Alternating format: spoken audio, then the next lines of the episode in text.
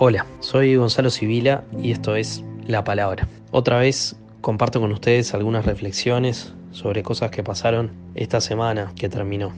En la madrugada del domingo, en la Cámara de Diputados, se aprobó el proyecto urgente del gobierno. Ya hemos hablado sobre este tema en este mismo espacio. Lo cierto es que se dio un paso más en un camino de retroceso de conquistas democráticas y populares.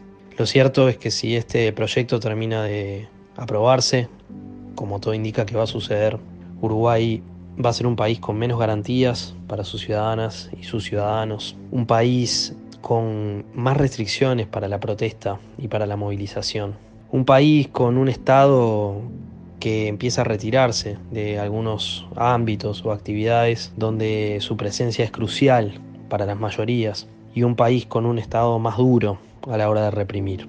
Durante el debate de este proyecto de ley en la Cámara apareció con recurrencia la palabra libertad.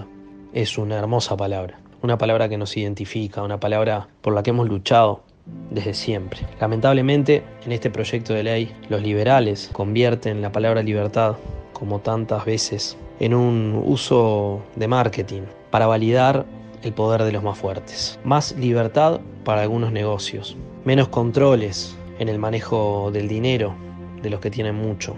Medidas que favorecen a los grandes propietarios y menos libertad para manifestarse contra las políticas que ya están empezando a generar desempleo, pobreza y más desigualdad.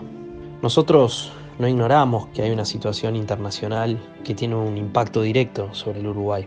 Tampoco ignoramos que la emergencia sanitaria ha sido abordada con responsabilidad en el país. Pero no podemos dejar de decir que la forma en que se está abordando la emergencia social y económica tiene relación directa con el plan que se viene a implementar. No hay una decisión que se corresponda con los hechos de sostener con políticas activas a los sectores que se están cayendo. Y por el contrario, este proyecto de ley viene a debilitar algunos instrumentos que nos permitirían poder apuntalar esa situación de emergencia.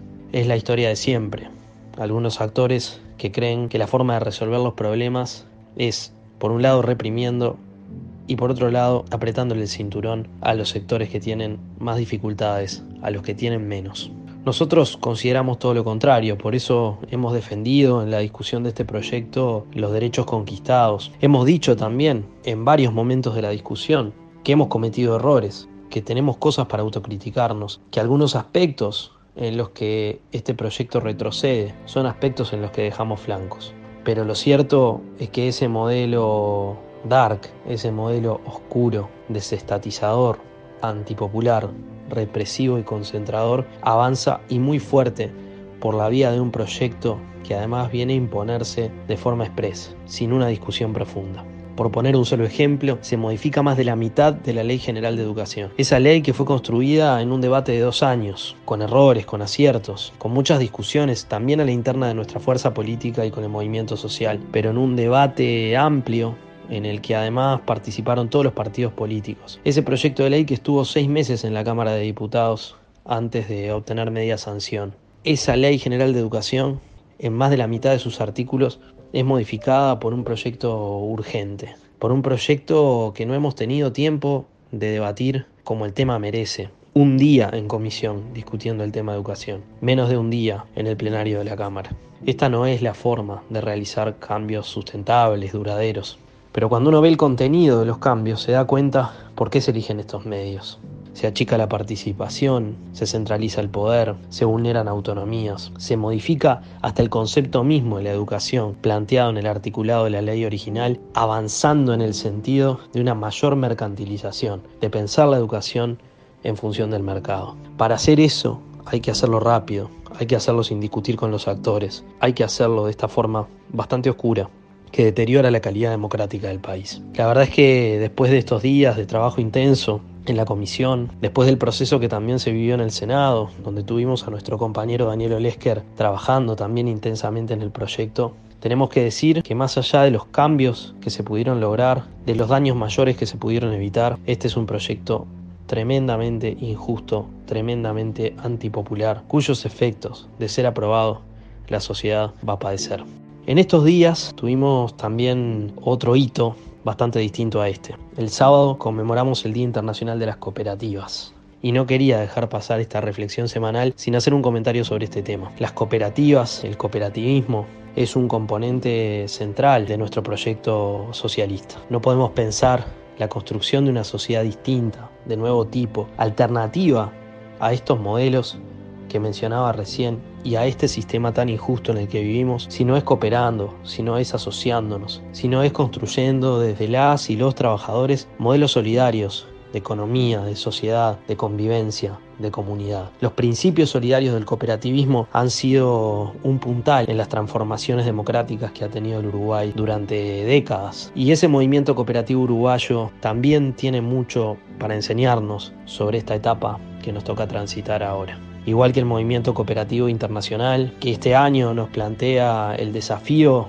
de trabajar sobre el vínculo entre la economía y el ambiente, entre la economía y el clima, que una y otra vez nos plantea también el desafío de pensar la dimensión de género en nuestras relaciones sociales, de trabajar por más igualdad también en ese plano. El movimiento cooperativo internacional y nacional que todos los días, en sus distintas modalidades de vivienda, de producción, de consumo, nos plantea formas distintas y sustentables de construir y gestionar la vida en común. Ese movimiento cooperativo también tiene para enseñarnos en el sentido de construir juntos, colectivamente, los caminos para un futuro distinto. Nada de lo que estamos viviendo se puede enfrentar si no es con comunidad, si no es con organización, si no es con solidaridad. Solidaridad en serio, solidaridad organizada, solidaridad dispuesta a interpelar estos modos de funcionamiento social que generan desigualdad, que generan pobreza, que generan aplastamiento de unas personas sobre otras personas. Nosotros, las y los socialistas, además de saludar al movimiento cooperativo, además de reivindicar sus conquistas y sus logros, además de plantarnos en defensa de la vivienda cooperativa, en un momento en que se quieren ensayar también en materia de vivienda caminos que dejan desamparados a los más débiles. Nosotros, los socialistas y las socialistas uruguayos, además de defender el cooperativismo de producción, de trabajo, de consumo, todas las modalidades del cooperativismo en el Uruguay, tenemos mucho para aprender de tantos y tantas cooperativistas que nos vuelven a decir que otro mundo es posible y que el camino es en colectivo. Así que frente a este modelo que avanza lamentablemente en contra de los intereses populares, una sola consigna, un solo camino, una sola estrategia, juntarnos, construir en comunidad.